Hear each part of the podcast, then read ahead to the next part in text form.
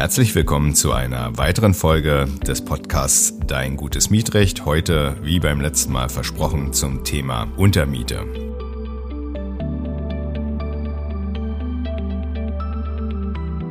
ist ja eigentlich eher ein Thema für Studierende, Wohngemeinschaften, junge Leute. Aber aufgrund der ja immer mehr in die Welt geratene Mobilität, auch Humanität, also sprich Aufnahme von Flüchtlingen, aber auch im Sozialrecht die Verschärfungen dort, wenn die Wohnung gegebenenfalls im Rahmen der Grundsicherung unangemessen wird und das Jobcenter oder das entsprechende Grundsicherungsamt die Miete nicht mehr zahlen will, wird das auch immer mehr ein Thema, um praktisch äh, gegebenenfalls die Wohnung zu halten oder eben auch, was ja im Alter insbesondere eine Rolle spielt. Also wenn man jetzt den Partner nicht mehr hat, weil er nicht mehr unter uns weilt, man nicht so einsam sein will und man durchaus noch nicht ins Altersheim gehört, dann kann das durchaus auch ein taugliches Mittel sein, um gegebenenfalls sowohl etwas gegen die Einsamkeit als auch gegen die Mietkosten zu tun. Insofern ist das tatsächlich ein, wie ich zumindest in der Praxis beobachten kann, durchaus immer stärker relevanteres Thema geworden, auch eben insbesondere wegen der hohen Mietkosten, die man dann stemmen muss. Und da der Umzug in eine billigere Wohnung in der Regel nicht die Alternative ist, weil die auch die kleineren Wohnungen in der Regel genauso teuer sind wie die, die man gerade bewohnt, ist die Untermiete durchaus ein tauglicher Ratgeber, um die Wohnung und das Wohnumfeld zu halten.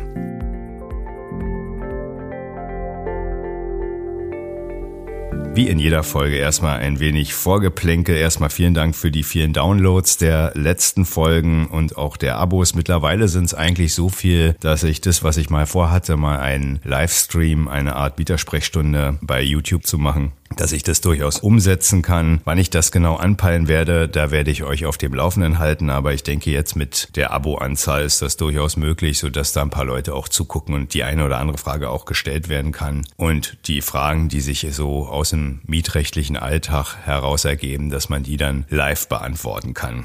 Ansonsten gibt's einen Artikel von mir im Mieterecho, das ist die Zeitschrift der Berliner Mietergemeinschaft zum Mietspiegel. Schaut einfach mal auf die Seite www.bmgev.de und dort ins aktuelle Mieterecho für diejenigen, die sich wundern, dass es in Berlin derzeit keinen neuen Mietspiegel gibt, beziehungsweise wie da gerade der Stand ist. Denn eigentlich müsste er jetzt in 2023 ein neuer erscheinen. Das wird in der Gestalt, das kann man, so viel kann man schon sagen, sagen. Und so hat ja auch schon der Senat verlautbart. Es wird in der Gestalt, wie es ursprünglich gedacht war, nicht der Fall sein. Ich erkläre das bisschen in dem Artikel. Kann man gerne nachschauen. Und dann wird in der nächsten Folge etwas zum Koalitionsvertrag. Mittlerweile ist ja klar, dass hier in Berlin, also es richtet sich hier alles insbesondere an, an die lokalen Freunde des Podcasts aus Berlin, ähm, werde ich mich zum Koalitionsvertrag einlassen zwischen CDU und SPD, der ja nun mittlerweile steht. Das Beste für Berlin heißt heißt ob es im Rahmen des Wohnens so ist, habe ich auch in einem Artikel für das folgende Mieterecho bereits niedergeschrieben. Das würde ich hier einfach mal dann im Rahmen der nächsten Podcast-Folge verlesen, sodass ihr das nicht lesen müsst. Wenn ihr es nicht lesen wollt, ihr könnt es natürlich tun, aber das Mieterecho wird erst, äh, ich meine jetzt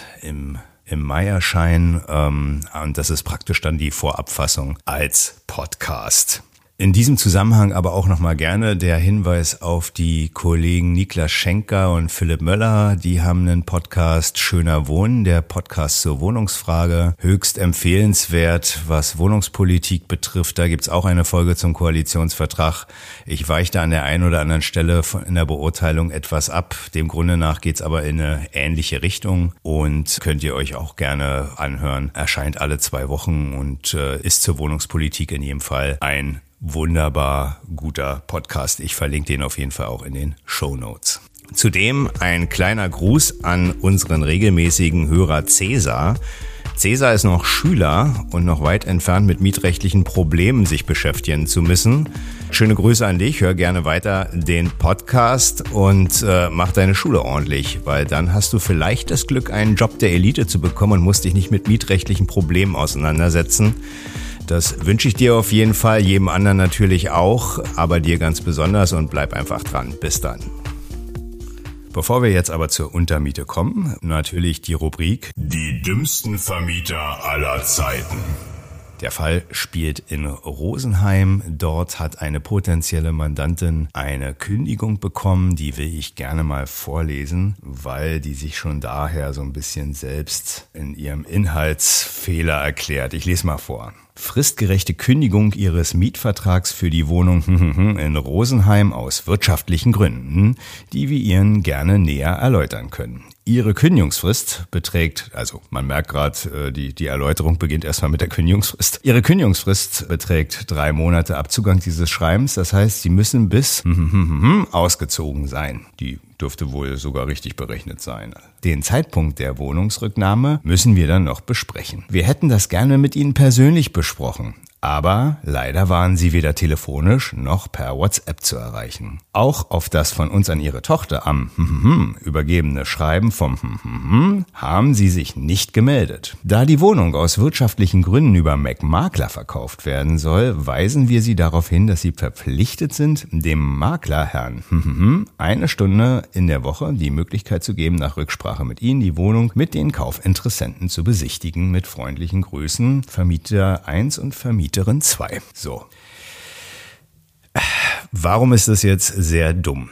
Weil das sogenannte berechtigte Interesse, mit der man ja durchaus als Vermieter eine Wohnung kündigen kann, ich verweise da nochmal gerne auf die Folge zum Eigenbedarf, das wäre beispielsweise so ein berechtigtes Interesse. Und die Vorschrift zur Kündigung des Vermieters reflektiert zwar durchaus auch wirtschaftliche Interessen, beispielsweise wenn der Vermieter mit dem Grundstück erhebliche wirtschaftliche Nachteile nur noch hat und die Vermietung letztendlich nur noch ein Tropfen auf den heißen Stein, wenn man so will, ist, dann ist es durchaus auch möglich, hier tatsächlich äh, einzugreifen, um halt gegebenenfalls, nachdem man die Wohnung oder die Wohnungen gekündigt hat, äh, durch Instandhaltungsmaßnahmen oder ähnliches zu schauen, dass man das Gebäude auf einen Stand anbringt, mit dem man dann wieder wirtschaftlich arbeiten kann. Das ist durchaus, also der Zynismus, der ist durchaus im Gesetz drinne. Aber hier, und wir haben es ja gehört, gibt es überhaupt keine Anhaltspunkte dafür, dass hier ein erheblicher wirtschaftlicher Nachteil oder ähnliches äh, vorliegt. Die wirtschaftlichen Gründe, die werden hier letztendlich nur einfach so abstrakt angesprochen. Was da jetzt tatsächlich die Kalkulation dahinter ist, erfahren wir nicht. Und so eine Kündigung sind erheblicher Nonsens. Insolvenz. Ich habe das der potenziellen Mandantin auch ziemlich klar schon zurückgeschrieben und jetzt gar nicht da weiter auf ein Mandat draus hingearbeitet. Ich wollte erstmal, dass sie erstmal beruhigt ist und äh, ich weiß jetzt nicht, wie es ausgegangen ist, aber mit der Kündigung dürfte der Vermieter jedenfalls nicht durchkommen, wenn er überhaupt hier eine Räumungsklage oder ähnliches angestrengt hat. Ich denke mal, die Frau hat das Wissen hoffentlich genutzt, um aus diesem ja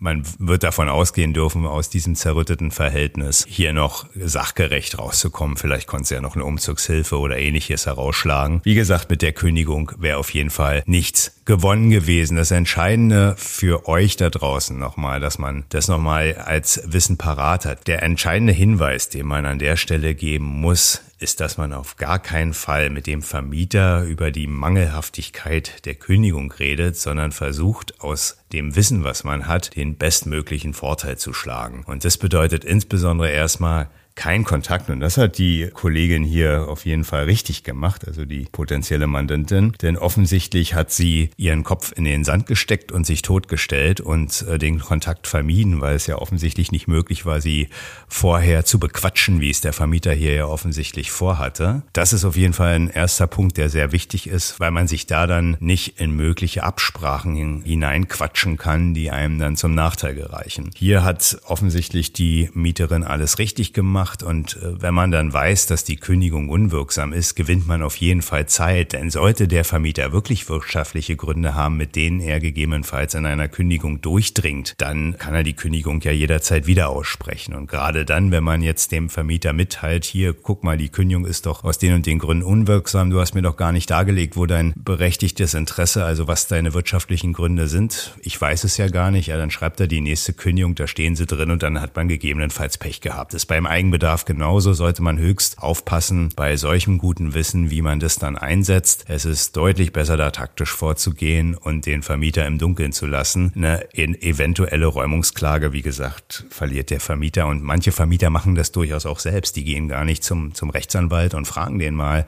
äh, habe ich hier denn richtig gekündigt, sondern äh, gehen einfach zum Amtsgericht, schreiben eine Räumungsklage da beim, bei der Rechtsantragstelle oder machen das selber schriftlich und fallen dann auf die Nase. Und in der Zeit hat man die Möglichkeit, viel Zeit zu gewinnen, gegebenenfalls auch noch eine Umzugshilfe oder ähnliches aus der desolaten Situation des Vermieters herauszuschlagen. Und das sollte man dann auch im Zweifel tun und sich hier nicht lumpen lassen, wenn man da rausgeschmissen werden soll.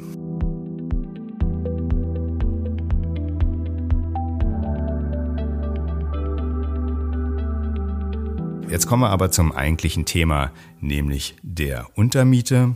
Ich würde mal einfach beginnen, die Vorschrift, die es dazu im BGB, im bürgerlichen Gesetzbuch gibt, vorzulesen und einfach mal zu kommentieren. Die ist recht kurz und aus sich selbst heraus ziemlich leicht verständlich. So, also könnt ihr gerne auch mitlesen, aber wie gesagt, die ist wirklich einfach. Gibt nur drei Absätze und da steht im Absatz 1 entsteht für den Mieter nach Abschluss des Mietvertrages, das ist ein wichtiger Punkt, ein berechtigtes Interesse, ein zweiter wichtiger Punkt, einen Teil des Wohnraums an einen Dritten zum Gebrauch zu überlassen. So kann er von dem Vermieter die Erlaubnis hierzu verlangen. Also da steckt ein Anspruch drin, wenn die Voraussetzungen erfüllt sind. Es ist also letztendlich dann, wenn die Voraussetzungen erfüllt sind, keinerlei freie Entscheidung ermessen des Vermieters oder ähnliches, dann hat man den Anspruch eben genau darauf. Und das ist die Schärfe in der Vorschrift. Dies gilt nicht, wenn in der Person des Dritten, also des potenziellen Untermieters, ein wichtiger Grund vorliegt, der Wohnraum übermäßig belegt würde oder dem Vermieter die Überlassung aus sonstigen Gründen nicht zugemutet werden kann. Da gehe ich gleich noch näher ein, was das für Gründe sein können. Das ist letztendlich aber auch nicht viel. Ich werde es dann gleich noch detaillierter besprechen. Aber ich will schon mal vorweg sagen, die Argumente, die in dem Zusammenhang immer von Vermietern gebracht wurden, das merkt man auch in der eher mieterfreundlichen Rechtsprechung zu der Vorschrift, die sind da wirklich rar gesät, die Gründe.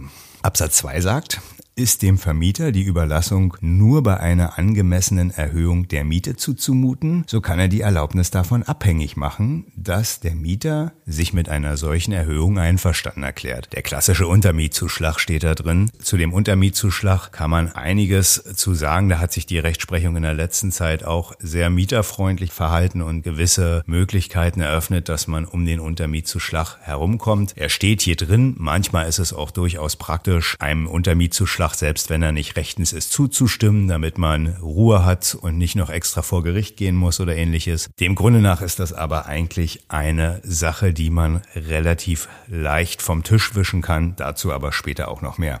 Dann gibt's noch den Absatz, eine zum Nachteil des Mieters abweichende Vereinbarung ist unwirksam. Was bedeutet, das hat man häufiger im Mietrecht, das bedeutet letztlich, dass beispielsweise eine Klausel im Mietvertrag, in der drin steht, Untervermietung ist nicht erlaubt. Das ist dann unwirksam. Da kann man sich dann nicht als Vermieter berufen. So, gehen wir mal einfach die einzelnen Tatbestandsmerkmale durch. Ich versuche das auch immer anhand von Beispielen. Es wurde ja immer wieder angemerkt, dass ich da ein bisschen plastischer, ein bisschen praktischer vorgehen soll. Deswegen will ich das hier nicht als Seminar machen, sondern ich versuche dann immer mal wieder ein praktisches Beispiel anzubringen, welches das dann verständlich macht. Also, erste Sache ist, wer ist eigentlich ein Dritter? Ein Dritter, das ist jetzt für jeden erstmal wahrscheinlich gar nicht so schwierig. Das sind jetzt erstmal irgendwie fremde Leute, aber wie ist es dann erstmal mit, und die Frage kann man sich ja stellen, wie ist es denn jetzt eigentlich mit Ehegatten oder Lebenspartner nach dem Lebenspartnerschaftsgesetz oder beispielsweise nahen Familienangehörigen, Hausangestellten und Pflegepersonal? Wie ist es da eigentlich? Sind das auch Dritte, wo man erst den Vermieter um Erlaubnis bitten muss? Nee, also da kann man schon sagen, da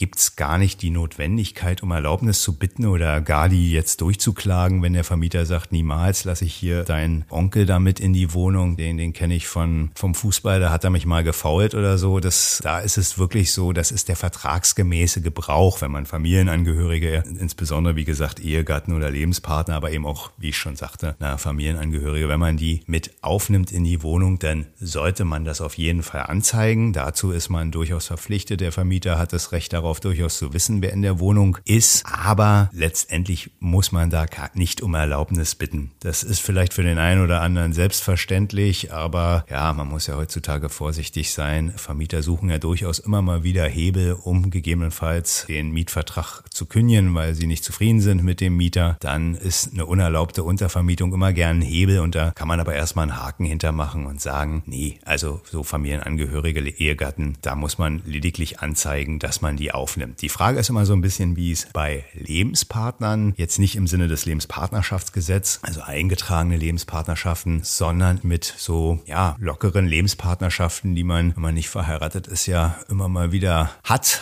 oder haben sollte, um nicht zu vereinsamen. Und wie ist es da eigentlich? Kann ich einen Freund, eine Freundin aufnehmen, wenn ich mit ihr eine Beziehung führe? Also potenzielle Ehe oder wie es heute ja auch gar nicht so unüblich ist, eben halt ohne den Trauschein. Kann ich das? Und da muss man erstmal im Grunde nach sagen, ja, auch da ist es eigentlich ziemlich einfach. Auch das ist der vertragsgemäße Gebrauch. Auch da muss ich dem Vermieter erstmal lediglich mitteilen, dass die entsprechende Person nunmehr in dem Haushalt wohnt. Das kann ich dann durch E-Mail oder einfache Schreiben dem Vermieter mitteilen. Muss ich jetzt nicht mit Einschreiben machen oder sowas. Das ist erstmal dem Grunde nach ganz einfach. Es gibt da vom Bundesgerichtshof durchaus den Hinweis, dass auch das eigentlich erlaubnispflichtig ist. Man muss aber tatsächlich da sagen, dass das eine ältere Entscheidung war und ob die heute noch so hält, da wäre ich vorsichtig. Was der Bundesgerichtshof schon gesagt hat, ist in der Regel, also bei 90 Prozent der Fälle, sage ich mal, ist es so, dass der Vermieter die Erlaubnis erteilen muss. Man kann wahrscheinlich sogar 95 Prozent der Fälle sagen. Ich will damit sagen, letztendlich wird das immer durchgehen, wenn man einen Lebenspartner hat, den in die Wohnung aufzunehmen. Es sei denn, es gibt einen wichtigen Grund, wie bei einem allgemeinen Untermieter. Beispiele, die ich da immer nenne, ist stadtbekannter Vergewaltiger oder äh, Drogendealer. Wenn man da unsicher ist, wen man da eigentlich ins Haus nimmt, sollte man vielleicht vorsorglich mal um Erlaubnis fragen. Möglicherweise hat der Vermieter kein Problem mit stadtbekannten Drogendealern, kann ja sein. Aber da wäre ich dann doch ein bisschen vorsichtig. Aber bei ganz normal bürgerlich situierten Leuten dürfte hier kein Problem sein. Man muss dann auch nicht um Erlaubnis fragen. Man nimmt die dann einfach in die Wohnung auf. Zu den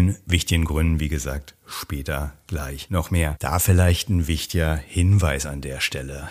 Es ist ja so, dass Vermieter hin und wieder dann doch so ihre Probleme haben mit Untervermietung, weil sie vermuten, der Mieter macht da ein besonderes Geschäft, weil sie den Mieter schikanieren wollen, weil sie den auch gerne aus der Wohnung raus hätten und somit durch die Schikane so ein bisschen den Entschluss nahelegen wollen, ja geh doch woanders hin, wenn du untervermieten willst, weil du vielleicht die Wohnung nicht leisten kannst alleine und so weiter und so fort. Den Nachweis, inwiefern tatsächlich jemand, den man in die Wohnung aufnimmt, gerade heute, wo gleichgeschlechtliche Lebensgemeinschaften üblich geworden sind, den Nachweis, dass diese Lebenspartnerschaft nicht existiert, den soll so ein Vermieter erstmal führen. Da muss man erstmal klar sagen, das gelingt allenfalls mit einem Detektiv oder ähnliches oder Denunziationen von Nachbarn. Aber selbst da, was im Schlafzimmer passiert, das wird schwer nachzuweisen sein. Also wenn man das leicht haben möchte, eine Untervermietungserlaubnis nicht erst erbetteln zu wollen, dann sollte man sich möglicherweise gerne mal verlieben. Das ist A schön und B durchaus auch hilfreich, um jemand in die Wohnung aufzunehmen.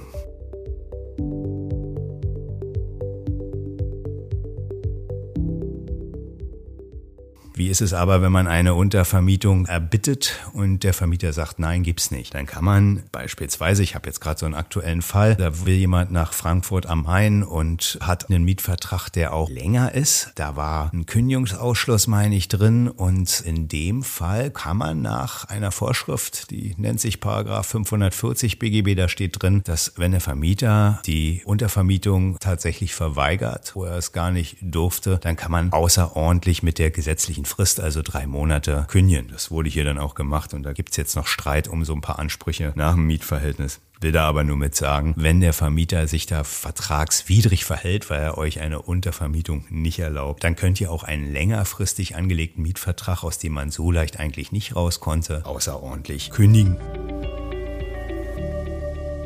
Wir haben jetzt gelernt aus der Vorschrift, dass der Mieter ein berechtigtes Interesse vortragen muss. Und da muss man erstmal sagen, die Hürden für das berechtigte Interesse sind mittlerweile doch relativ gering. Da ist die Rechtsprechung angepasst eben an die Tatsache, dass die Untervermietung immer mehr ein Mittel wird im Wohnungsmarkt auf bestimmte persönliche und wirtschaftliche Situationen zu reagieren. Da ist die Rechtsprechung, wie gesagt, mieterfreundlicher geworden und da sind dann an das berechtigte Interesse keine besonders hohen Anforderungen zu stellen. Es genügt in der Regel, wenn der Mieter sogenannte vernünftige Gründe hat, die den Wunsch, die Wohnung auch an einen Dritten zum Teil jedenfalls überlassen zu wollen, dass das letztendlich erstmal dem Grunde nach nachvollziehbar ist. Und dann definiert man das in der Regel noch ein bisschen näher, indem man halt sagt, es sollten halt Gründe von nicht unerheblichem Gewicht und solche, die mit der sogenannten Rechts- und Sozialordnung in Einklang stehen und genannt sind dann wirtschaftliche oder eben persönliche Interessen. Also wenn man in einer Wohngemeinschaft lebt und ein Wohngenosse zieht aus, dann möchte man gegebenenfalls nicht allein leben, dann ist das zum Beispiel ein persönliches Interesse, was durchaus ausreicht. Ja, wirtschaftliches Interesse wird der häufigste Fall sein, insbesondere wenn man die Wohnung zum Beispiel nach einem Auszug eines Lebenspartners oder eben Wohngemeinschaftsmitglieds nicht mehr alleine stemmen kann, dann ist es einfach zu sagen, ja, ich habe hier das Interesse, ich möchte gerne meine Mietkosten senken, ich schaffe das allein nicht. Man muss da nicht mal am Rande des wirtschaftlichen Ruins sein, nur weil man die gesamte Miete zahlen muss, sondern es genügt schon die substanzielle Senkung der Mietkosten. Das ist durchaus ausreichend. Nicht allein zu leben ist auf jeden Fall ein persönliches Interesse.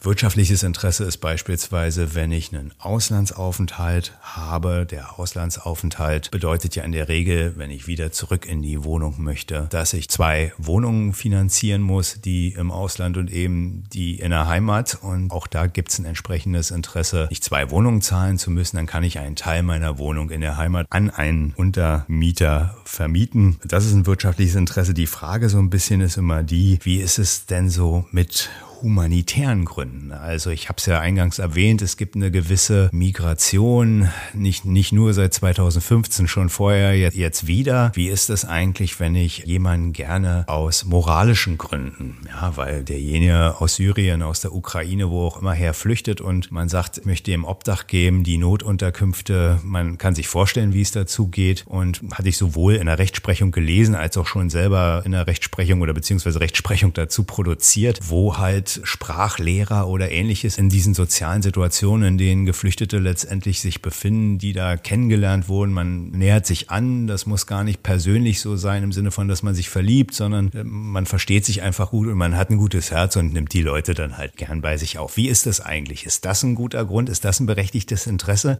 Das ist ganz interessant. Die überwiegende juristische Meinung sagt nein. Und wer deswegen so ein Gutmensch ist, der sollte damit auch nicht hausieren und argumentieren gehen. Wobei man durchaus, das hier ein hiesiges Amtsgericht in Kreuzberg mal, hat das mal entschieden, dass es das durchaus als berechtigtes Interesse sieht. Ist progressiv gedacht, aber in so einem Fall sollte man eher vortragen, dass man die Person gerne bei sich hätte, weil man sich mit ihr angefreundet hat und sie gerne in ihrem Lebensweg unterstützen wollen würde oder ähnliches. Wie gesagt, man kann auch Partnerschaft vortragen. Wenn es so ist, dann ist es so. Aber wenn es nicht so ist, ist es auch kein Problem. Ja, wichtig ist nur, wenn man nur den moralischen Grund vorträgt, gibt es auf jeden Fall noch Richter, die das offenbar kritisch sehen. Warum auch immer, nachvollziehbar ist es mir auch nicht. Aber sowas gibt es eben auch und auch da gibt es eben halt ein berechtigtes Interesse, wenn man die Person unterstützen, ihren Lebensweg fördern oder auch eben einfach nicht alleine sein will und sich in der Person eben eben gerne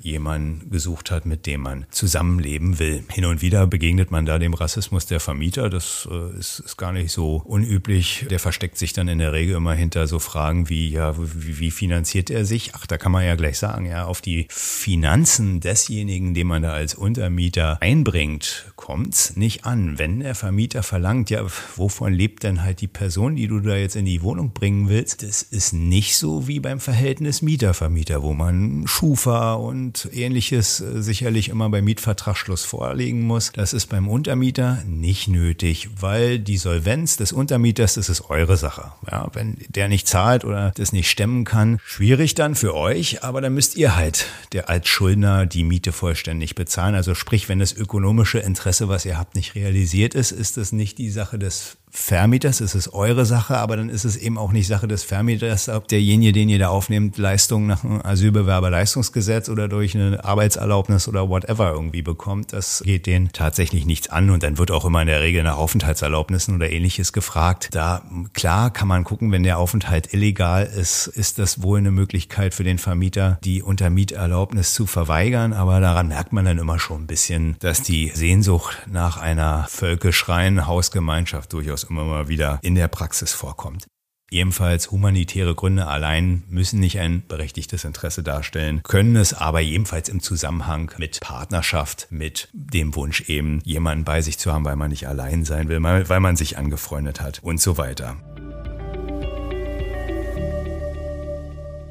Ein Hinweis aus der Praxis, was dort alles ihr euch überlegt, was die persönlichen und wirtschaftlichen Interessen sind. Das ist durchaus schwer für den Vermieter, das zu bestreiten, auch vor Gericht, weil es ist, und so ist die Rechtsprechung, nicht nötig, dass ihr wie in einem Zivilprozess mit Urkunden, Unterlagen und ähnlichem hier tatsächlich alles, alles in einer Mappe vorlegen müsst, sondern es genügt, wenn ihr euer Interesse darlegt, wenn ihr die Person des Untermieters gegebenenfalls mit der Kopie eines Ausweises oder Reisepasses jetzt in den Beispielen, die ich genannt hatte, wenn ihr das darlegt. Das muss für den Vermieter, um sein Informationsinteresse zu befriedigen, ausreichen. Ihr müsst jetzt nicht noch irgendwelche Bescheide vorlegen oder ähnliches. Der Vermieter muss lediglich prüfen können, ob das Interesse besteht, ob es nach Vertragsschluss entstanden ist und ob ein wichtiger Grund in der Person des Untermieters letztendlich vorliegt, um ihn abzulehnen. Aber wie ihr letztendlich dann eure Überlegungen habt, warum ihr den da in den Untermietvertrag hineinhaben wollt, das sind Dinge, die sind schwer zu entkräften, welche Motivation ihr da habt. Die finden in eurem Kopf statt. Und wenn ihr euch da nicht regelmäßig widersprecht in euren Überlegungen, die ihr dem Vermieter mitteilt, dann ist das schwer und kann letztendlich nur durch Detektive, die die sich in der Regel nicht leisten wollen, widerlegt werden. Ja? Also insbesondere Detektive werden vor allen Dingen eigentlich bei unerlaubten Untervermietungen eingeschalten. Nicht bei der Frage, ob man eine erlaubt oder nicht. Aber auch da, selbst wenn der Vermieter das machen würde, das ist letztendlich dadurch, dass der Detektiv in eure Wohnung nicht reinkommt, schwierig nachzuvollziehen. Also ich will damit sagen, man ist auch gerade in der Beweislast da gar nicht so sehr belastet, wenn man einen in sich stringenten Vortrag hat.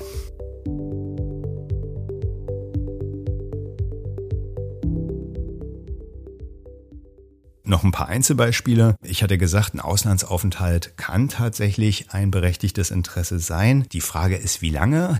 Der Bundesgerichtshof hat mal ein Urteil vom Landgericht Hamburg gehalten, sodass durchaus auch ein mehrjähriger Aufenthalt, also bis zu drei Jahre, durchaus berechtigen kann, eine Wohnung in Deutschland in dem Fall zu halten. Also da gibt's durchaus immer mal Vermieter, die die Untermieterlaubnisse befristen wollen. Das ist wohl nicht rechtens, ist ein bisschen umstritten. Aber dem Grunde nach, wenn ihr jetzt sagt, ihr wollt zwei bis drei Jahre in den USA arbeiten und pendelt ab und zu mal wieder nach Deutschland zurück und habt dann noch ein Zimmer in eurer Wohnung, weil ihr irgendwann wieder dahin wollt, dann kann der Vermieter nicht sagen, ja, dann kriegst du erstmal auf ein Jahr befristet und dann gucken wir mal. Das geht nicht. Da muss er schon entweder unbefristet oder jedenfalls längerfristig euch die Untermieterlaubnis erteilen. So eine Schikanen gibt's immer mal wieder in der Praxis.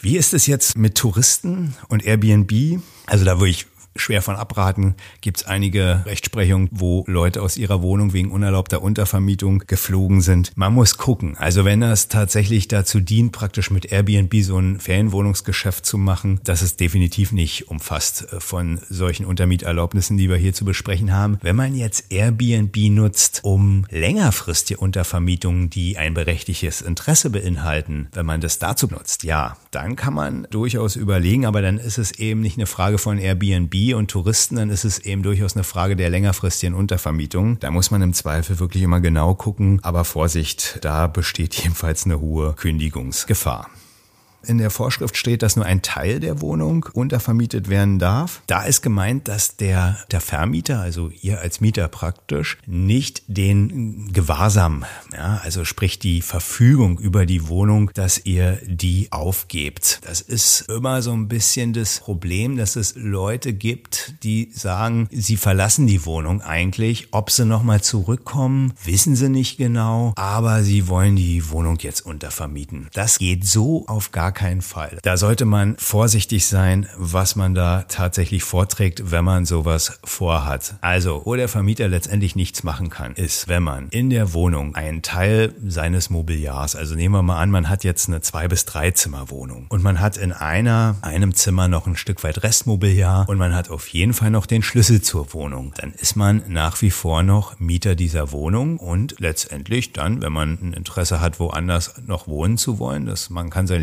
Lebensmittelpunkt ja haben, wo man will, dann kann man auch in Italien leben und ab und zu mal nach Berlin gucken, ob alles in Ordnung ist und gegebenenfalls immer noch die Pläne haben, die sollte man auch haben, dann auch wieder zurückzuziehen. Und das dokumentiert ja letztlich auch das Zimmer, wo die entsprechenden Möbel stehen und die Tatsache, dass man mit dem Schlüssel jederzeit reinkommt. Das ist einfach und da ist es auch übrigens kein Problem, wenn der Untermieter, der dann die zwei bis drei Zimmer dann benutzt, dass der dann, obwohl er nur zwei Zimmer oder nur eins der Wohnung für sich benutzt, dass der das, äh, wo ihr eure Möbel noch drin habt, dass der dieses Zimmer auch mal mitbenutzt. Ja, sprich also letztendlich über die gesamte Wohnung verfügt. Das Entscheidende ist aber, dass ihr immer noch den Fuß in der Tür habt. So muss man es letztendlich sagen. Wie ist es bei Einzimmerwohnungen? Da ist natürlich schwierig, weil man da natürlich die Wohnung im Gesamten nur vermieten kann. Ja, wenn da halt letztendlich auch noch Restmobiliar und der Schlüssel in eurem Gewahrsam ist, dann ist es nach wie vor noch eure Wohnung und dann ist, sollte das auch kein Problem sein. Es gibt immer wieder Vermieter, die sagen, das geht ja gar nicht, weil in der Vorschrift steht ja ein Teil der Wohnung. Bei einer Einzimmerwohnung kann man ja nur die ganze Wohnung vermieten. Da geht das gar nicht mit der Untervermietung. Stimmt nicht. Das geht natürlich auch. Wie gesagt, ihr müsst immer noch den Fuß in der Tür haben. Letzter Punkt, was steht noch im Gesetz? Nach Abschluss des Mietvertrages. Also das heißt, wenn ihr jetzt zu Beginn des Mietvertrages mit dem Vermieter schon den Grund hattet, eine Untervermietung betreiben zu wollen, dann seid ihr erstmal dem Grunde nach verpflichtet, das dem Vermieter zu sagen, damit er einfach weiß, transparent, was er für einen Vertrag mit wem schließt und wer wird da zukünftig wohnen. Das ist der Gedanke dahinter. Also euer berechtigtes Interesse soll nach Vertragsschluss des Mietvertrages entstehen entstanden sein. Das ist eine gewisse, ja, so eine gewisse Missbrauchskontrolle, die dahinter steckt. Am Ende des Tages ist die Frage, wann denn genau jetzt der Entschluss mit dem Lebenspartner zusammenzuziehen oder wann das wirtschaftliche Interesse entstanden ist. Das kann man schwer entkräften, so wie ihr es letztendlich vortragt. Bei persönlichen Interessen ist es relativ einfach, das für euch vorzutragen. Warum? Der Vermieter kann nicht in den Kopf gucken, wann ihr den Entschluss gefasst habt, nicht mehr allein in der Wohnung sein zu wollen, wann ihr den Entschluss gefasst habt, mit eurem Lebenspartner zusammenziehen zu wollen, das ist letztendlich in eurem Kopf. Und wenn ihr da sagt, ja, das ist mir zu dem und dem Zeitpunkt eingegangen und das war nach Vertragsschluss alles gut. Bei wirtschaftlichen Interessen wird sich's in der Regel darlegen lassen. Beispielsweise, wenn man sagt, ich habe ein Jobangebot in den USA und ich will da jetzt drei Jahre hin, um bei dem Beispiel von vorhin zu bleiben. Äh, das kann man sicherlich durch entsprechenden Schriftverkehr mit dem Arbeitgeber darlegen. Oder wenn ein Lebenspartner ausgezogen ist, äh, auch das ist ja zeitlich fassbar. Das sind halt Punkte, die kann man belegen. Bei den persönlichen Interessen wird der Vermieter das schwer entkräften können. Letztendlich ist nur das Entscheidende, dass ihr wisst, dass der Entschluss, eine Untervermietung zu betreiben, nach dem Vertragsschluss mit dem Vermieter entstanden sein muss, sonst kann er es ablehnen. Kommen wir zu dem Punkt, dass es keinen wichtigen Grund in der Person des Untermieters geben darf oder sollte, mit dem der Vermieter herkommen kann und sagen kann, so äh, ist nicht. Weil, ich hatte es vorhin gesagt, stadtbekannte Vergewaltiger und Drogendealer will ich bei mir nicht im Haus haben. Das kann man sicherlich machen. Der Vermieter muss konkrete Anhaltspunkte dafür vorlegen, dass eben der potenzielle Untermieter den Hausfrieden stört oder die Mietsache beschädigen könnte. Das dürfte bei den Personen, die ich gerade benannt habe, der Fall sein, selbst wenn man jetzt vielleicht die Drogen nicht unmittelbar aus der Mietwohnung heraus vertickt. Ich erinnere daran, dass das äh, auf jeden Fall ein Kündigungsgrund sein kann, insbesondere so bei Cannabisplantagen und so weiter. Vorsicht, da hatte ich schon in vergangenen Folgen das eine oder andere zu gesagt. Hier muss man sagen, wenn sowas vorliegt, dann kann der Vermieter sagen, solche Personen Person möchte ich nicht im Haus haben und da muss man halt schauen, ob er recht hat oder nicht.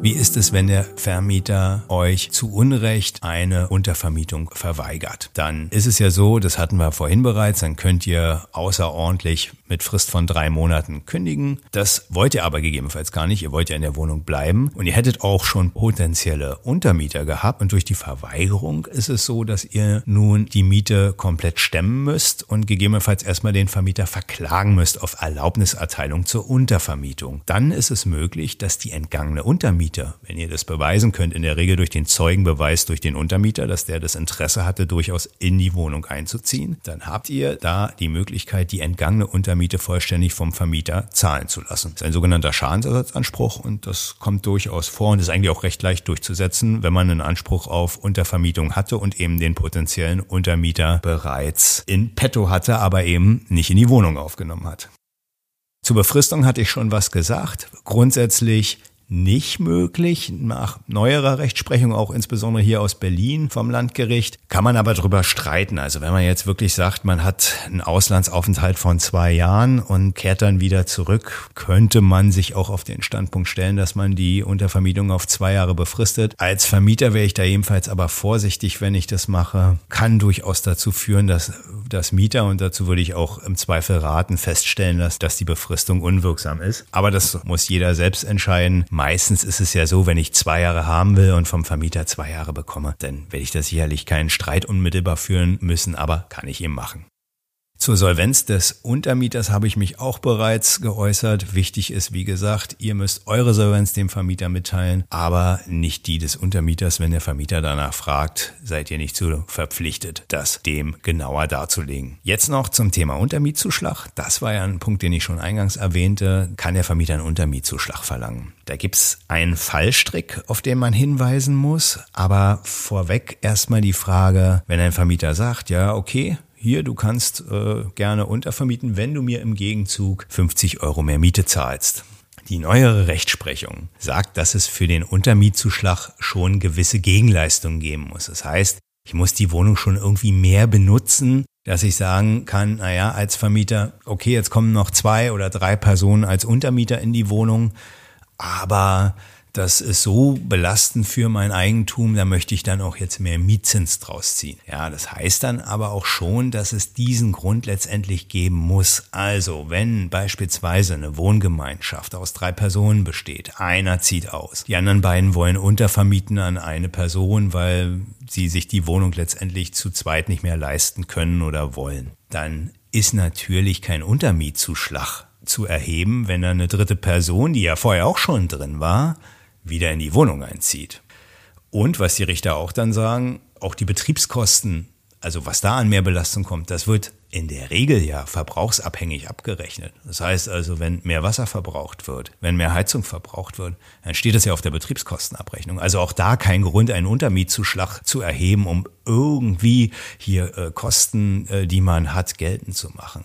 Und das ist oftmals in diesen Fällen so, dass es eigentlich gar nicht so richtig einen Grund dafür gibt, den Untermietzuschlag zu erheben. Man könnte drüber nachdenken, wenn man jetzt in einer Einraumwohnung wohnt, allein und dann noch eine Person zusätzlich aufnimmt, dass dann durch den Mehrverbrauch, weil vielleicht dann auch noch die beiden Personen dann auch noch ein Kind in der Einraumwohnung kriegen und das Ganze dann halt schon eine gewisse Belastung ist für die Wohnung, dass man da gegebenenfalls einen Untermietzuschlag erhebt. Aber durch die neuere Rechtsprechung muss man wirklich sagen, ist das Jedenfalls in den Fällen, die mir bekannt sind, ist das selten so, dass es einen guten Grund für einen Untermietzuschlag gibt. Ob man ihn aus praktischen Erwägungen, weil man jetzt den Klageweg nicht beschreiten will mit dem Vermieter oder sowas, trotzdem zahlt, ist eine andere Sache. Ich rate das immer mal wieder, wenn man es praktisch vom Tisch haben will und der Streit um den Untermietzuschlag jetzt nicht entscheidend ist. Ja, dann soll man halt zahlen, dann hat man die Sache vom Tisch und man teilt sich das dann halt in der WG oder ähnliches. Warum denn nicht? Aber dem Grunde nach ist das selten der Fall, dass das durchgeht. Und der andere Fallstrick, auf den ich da auf jeden Fall hinweisen will, ist folgendes.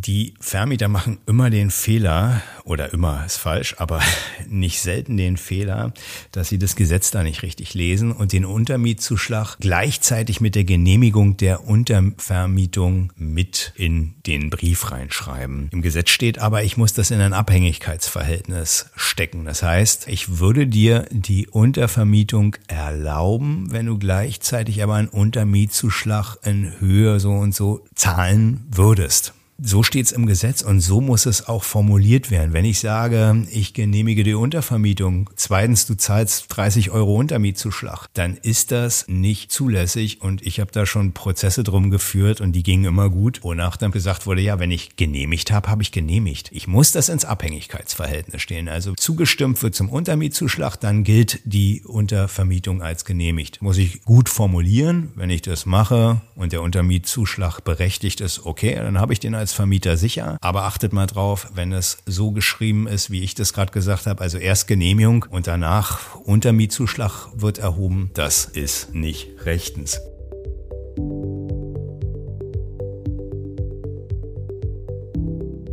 So, dann bin ich jetzt auch schon am Ende mit dem Thema Untervermietung und komme zum Urteil der Woche. Das Urteil ist aus Frankfurt am Main und fasst nochmal alles zusammen, eigentlich, was wir jetzt hier zusammengekehrt haben in der Folge zur Untervermietung. Airbnb, Klage auf Räumung wegen unerlaubter Untervermietung und trotzdem die Möglichkeit, die Wohnung unterzuvermieten. Was war geschehen?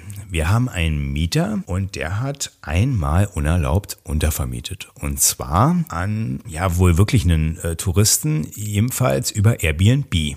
Das hat der Vermieter mitbekommen und hat äh, eine klare Ansage gemacht. Dann hat der Mieter gesagt, gut, ich will aber untervermieten, ich habe auch ein berechtigtes Interesse. Bei ihm war es so, dass wohl öfter in den Keller eingebrochen war, dass er öfter ortsabwesend war und dass er auf jeden Fall wollte, scheint eine schlechte Gegend, wahrscheinlich am Frankfurter Bahnhof, das ist ja immer eine schlechte Gegend in Frankfurt am Main. Da war es jedenfalls so, dass da öfter eingebrochen wurde und dass er Sorge hatte um seine Wohnung. Das ist auch soweit unstrittig gewesen. Hat der Vermieter ihm verweigert, hat gesagt, nein, das geht nicht, du hast vorher schon mal dein Untervermietungsrecht verwirkt, weil du unerlaubt untervermietet hast. Ich glaube dir das alles nicht und außerdem hast du hier noch vorgetragen, was wohl auch so war, dass der Schlüssel für die Untervermietung, der ist bei irgendeinem Kiosk in der Nähe deponiert worden und das war alles ein für den Vermieter unzumutbarer Zustand, sodass er gesagt hat, macht er nicht und im Übrigen kündigt er noch wegen unerlaubter Untervermietung die Wohnung und dann gab es einen Streit am Amtsgericht. Und da hat der Mieter gesagt, er will die Wohnung untervermieten und hat Recht bekommen und der Vermieter Vermieter hat gleichzeitig gesagt, ja, ich will dich rausschmeißen, hat eine Wiederklage erhoben und ist damit gescheitert. Was hat das Gericht gesagt? Ja, okay, das war falsch, dass der Mieter zunächst unerlaubt untervermietet hat, ist aber für das, was dann danach kam, nicht entscheidend. Und da war eine Abmahnung auf jeden Fall ausreichend für den Fall dieser unerlaubten Untervermietung. Da war eine Kündigung noch nicht nötig und deswegen ist der Vermieter gescheitert. Und das berechtigte Interesse hat das Gericht bejaht, hat gesagt, ja, äh, das ist äh, völlig klar, wenn da Einbrüche in den Keller vorkommen, dass man auch Angst um seine Wohnung hat und deswegen das völlig in Ordnung ist, wenn man da bei Ortsabwesenheit einen Untermieter in der Wohnung hat. Auch die Tatsache, dass der Schlüssel da bei dem Kiosk in der Nähe ähm, deponiert war, wo der Untermieter dann entsprechend äh, den sich holen konnte, das war völlig in Ordnung. Ich meine auch, es gab da nur einen Schlüssel und dann haben die sich den geteilt, aber das war eben so ein guter Freund und Bekannter und da hatte auch kein anderer Zugang zu diesem Kiosk. Das war wirklich ein bisschen crazy alles, weil man das, glaube ich, in der Praxis sonst so nicht macht. Aber es hat das Gericht durchaus ausreichend gelassen, dass der Vermieter jedenfalls hier keine Argumente hatte, den Mieter hier jetzt aus dieser Wohnung rauszukanten und er musste ihm auch erlauben, eben in diesem Fall, um eben halt die Sorge um die Wohnung äh, durch Kriminalität, durch Einbrüche, dass äh, der Mieter die nicht mehr haben musste, weil er dann Untermieter hatte. Auch das hat das Gericht gesagt, ist ein anerkennenswertes, berechtigtes Interesse. Ich pack den Link dazu, beziehungsweise das Aktenzeichen in die Shownotes. Könnt euch das dann gerne nochmal genauer durchlesen. Aber da sieht man so ein bisschen zum einen, wie gefährlich das ist, unerlaubt unterzuvermieten. Sollte man vorsichtig sein. Und ich meine, durch die Folge hier gibt's genug Möglichkeiten der Legendenbildung, äh, wenn man das dann unbedingt haben will. Zum einen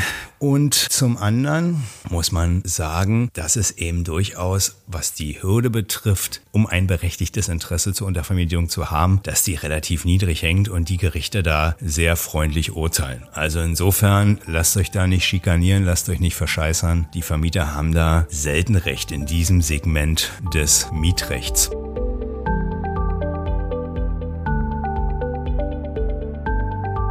Ich bin durch. Ich freue mich, wenn ihr den Podcast liked bei Apple Podcasts bewertet, auch bei Spotify weiterempfehlt und so weiter und so fort. Ich mache das hier wahnsinnig gerne und freue mich auch weiterhin über Feedback äh, aus der Bundesrepublik und für, bin für weitere Vorschläge in der Zukunft offen. Vielen Dank, bis denn. Tschüss.